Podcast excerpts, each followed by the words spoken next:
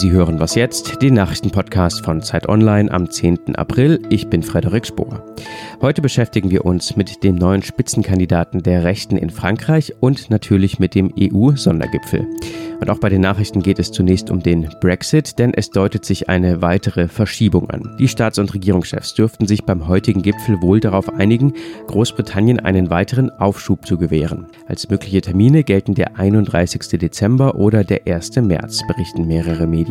Die EU stellt allerdings eine Bedingung an die Briten, sie sollen an der im Mai stattfindenden Europawahl teilnehmen. Ohne einen Aufschub würde Großbritannien am Freitag ohne Abkommen die EU verlassen.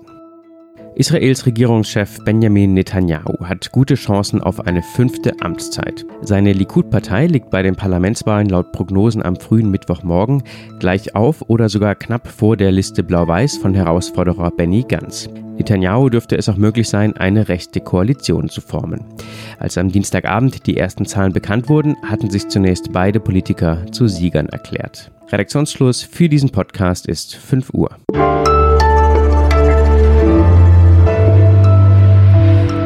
Und herzlich willkommen zu dieser Was jetzt Folge. Ich bin Erika Zinger. Es wird langsam richtig eng für Großbritannien, das kann man so sagen, und eng auch für einen geregelten Brexit, denn am Freitag läuft die Frist ab. Premierministerin Theresa May braucht dringend eine Fristverlängerung, das steht fest. Und heute beim EU-Gipfel, da soll sie überzeugend erklären, wie genau Großbritannien jetzt aus der EU austreten will. Eine Woche der Entscheidungen also und typisches Brexit-Chaos. Mein Kollege Jurik Kasper-Ise aus dem Politikressort ist bei mir im Studio und ich hoffe, er kann etwas gedankliche Ordnung in dieses Chaos bringen. Hallo Jurik. Hallo Erika. Theresa May ist ja am Dienstag nach Berlin gereist und nach Paris, um da Angela Merkel und Emmanuel Macron zu treffen und mit ihnen über den Brexit zu sprechen. Welche Hoffnung hat sie in die Gespräche gesetzt? Theresa May weiß, dass sie auf das Wohlwollen der EU angewiesen ist und ganz besonders Deutschland und Frankreich sind da wichtig. Beide Staaten haben zuletzt unterschiedliche Signale gesendet. Die deutsche Bundeskanzlerin Angela Merkel hat sich sehr geduldig gezeigt, hat immer wieder klar gemacht, dass äh, sie an einen geregelten Brexit glaubt äh, und dass das noch gelingen kann.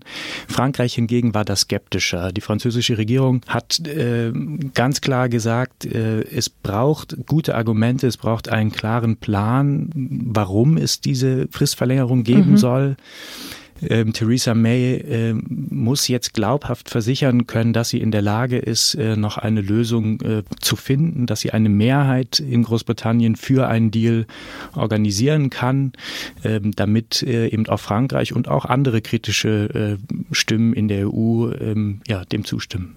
Nehmen wir an, es kommt zu einer Fristverlängerung. Was würde das konkret bedeuten? Das bedeutet eben erstmal, dass Großbritannien mehr Zeit bekommt, dass das Brexit-Spiel weitergeht. Aber es bedeutet voraussichtlich auch, und das war eben ein Knackpunkt bis jetzt, dass Großbritannien an der Europawahl teilnehmen muss. Mhm. Und ähm, das hätte zur Folge, dass britische Abgeordnete im EU-Parlament, dass Großbritannien auch weiterhin Einfluss auf die EU-Politik hat. Und das ist besonders für Frankreich, aber auch für andere EU-Staaten wichtig, dass Großbritannien zusichert, man wird sich dort konstruktiv einbringen. Es gab äh, Abgeordnete im britischen Unterhaus äh, wie Jacob Rees-Mogg, ein Brexit-Hardliner äh, in der konservativen Partei, ein May-Kritiker, der eben gesagt hat, äh, ja, äh, man, man werde ein un, so unbequem wie möglich sein und äh, möglicherweise EU-Politik blockieren. Das kann die EU natürlich nicht akzeptieren. Also sie muss sich darauf verlassen können, äh, dass Großbritannien äh, weiterhin konstruktiv dabei sein wird. EU-Ratspräsident Donald Tusk hat jetzt eine flexible Frist vorgeschlagen von bis zu zwölf Monaten. Sollte man sich auf sowas überhaupt einlassen?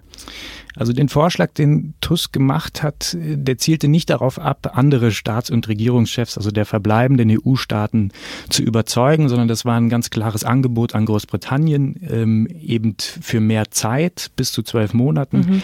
aber eben verbunden mit der Möglichkeit, jederzeit austreten zu können, jederzeit verkürzen zu können, sobald sich Großbritannien eben auf ein Abkommen einlässt, mhm. sobald es das Parlament einem Deal zustimmt, äh, sobald ein Kompromiss gefunden ist. Okay, und nehmen wir jetzt an, am Mittwoch einigen sich EU und May auf nichts. Dann hat äh, Theresa May ein Problem, ähm, weil dann droht im Prinzip ein ungeordneter Austritt, mhm. und zwar am Freitag. Man kann sich aber bei bestem Willen nicht vorstellen, dass die EU einer weiteren Fristverlängerung nicht zustimmt. Also auch bei allen kritischen Stimmen, die es äh, zuletzt gegeben hat, bei allen Bedenken, äh, keiner in der EU will wirklich einen harten Brexit. Und äh, man kann sich nicht vorstellen, dass die EU tatsächlich dann diese Rolle einnimmt, äh, Großbritannien ja über die Klippe zu stoßen. Vielen Dank, Jurik. Gerne.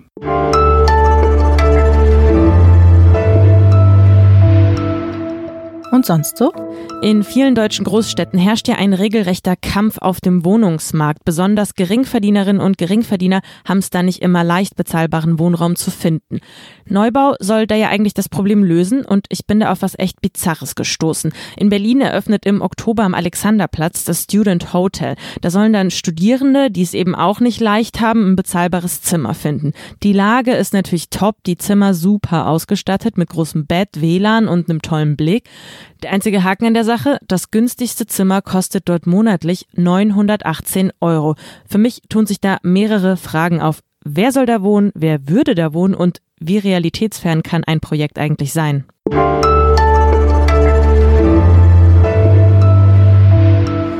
Frankreichs Rechte hat einen neuen Star, den 23-jährigen Jordan Bardella. Er führt die rechtspopulistische Rassemblement National im Europawahlkampf an und macht das offensichtlich ziemlich erfolgreich. Mein Kollege Hannes Schrader hat schon mehrfach aus Frankreich berichtet und war jetzt für Zeit Campus in der Normandie und hat dort den 23-jährigen getroffen. Hallo Hannes. Hallo Erika. Was ist dieser Jordan Bardella für ein Typ? Wie hast du den erlebt?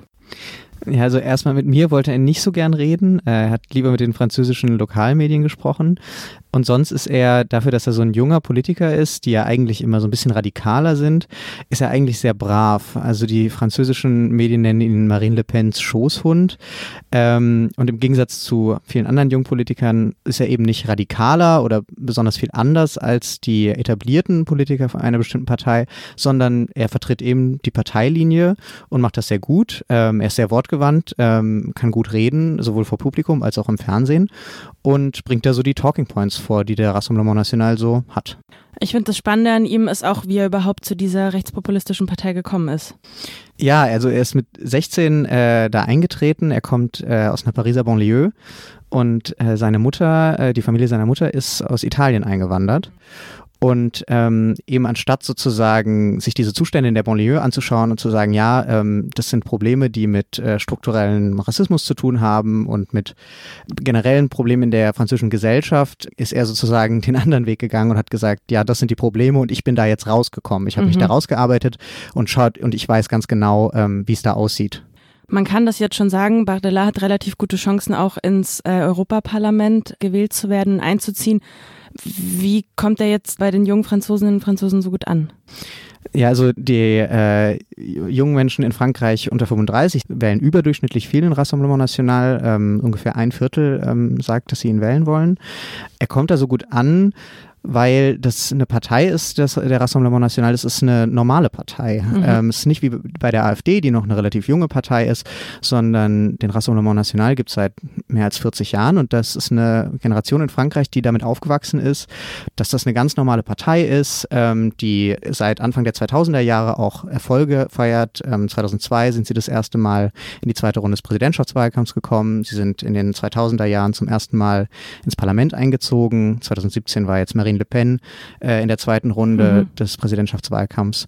Ja, also es ist eine ganz normale Partei und ähm, die Probleme anspricht, die durchaus real sind in der französischen ähm, Gesellschaft, Politik und Wirtschaft, ähm, die aber eben sehr besondere Antworten darauf liefert.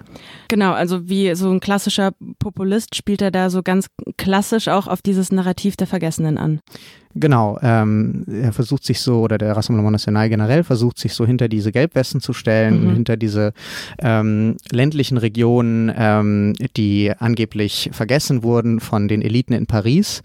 Und das sind tatsächlich äh, Probleme. Allerdings ist es auch so, dass auch diese äh, angeblich arroganten Eliten in Paris ähm, sich dem ja annehmen. Und Emmanuel Macron hat sich äh, da sehr drum bemüht, mit seiner Grand Débat diese Leute wieder mitzunehmen und äh, rauszuholen und ja, nicht mehr vergessen zu machen. Und äh, die hören den Leuten schon zu, aber es kommt natürlich trotzdem gut an, wenn man sagt, wir sind die Einzigen, die euch zuhören. Der 23-jährige Jordan Bardella ist der neue Jungstar der Rechten in Frankreich. Hannes Schrader hat ihn getroffen und seine Reportage darüber finden Sie auf Zeit Online und in der aktuellen Printausgabe von Zeit Campus. Danke dir, Hannes. Sehr gern.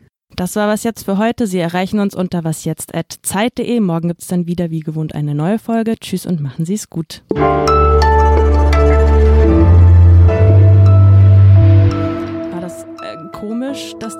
Dir reden wollte? Also ein komisches, unangenehmes Gefühl? Ich hatte das noch nie, dass jemand tatsächlich so überhaupt nicht sich für mich interessiert hat als Journalist. Der hat mir halt irgendwie ein paar Fragen beantwortet und war dann so, ich muss jetzt auch weg und hat dann direkt danach nochmal ein paar Autogramme unterschrieben.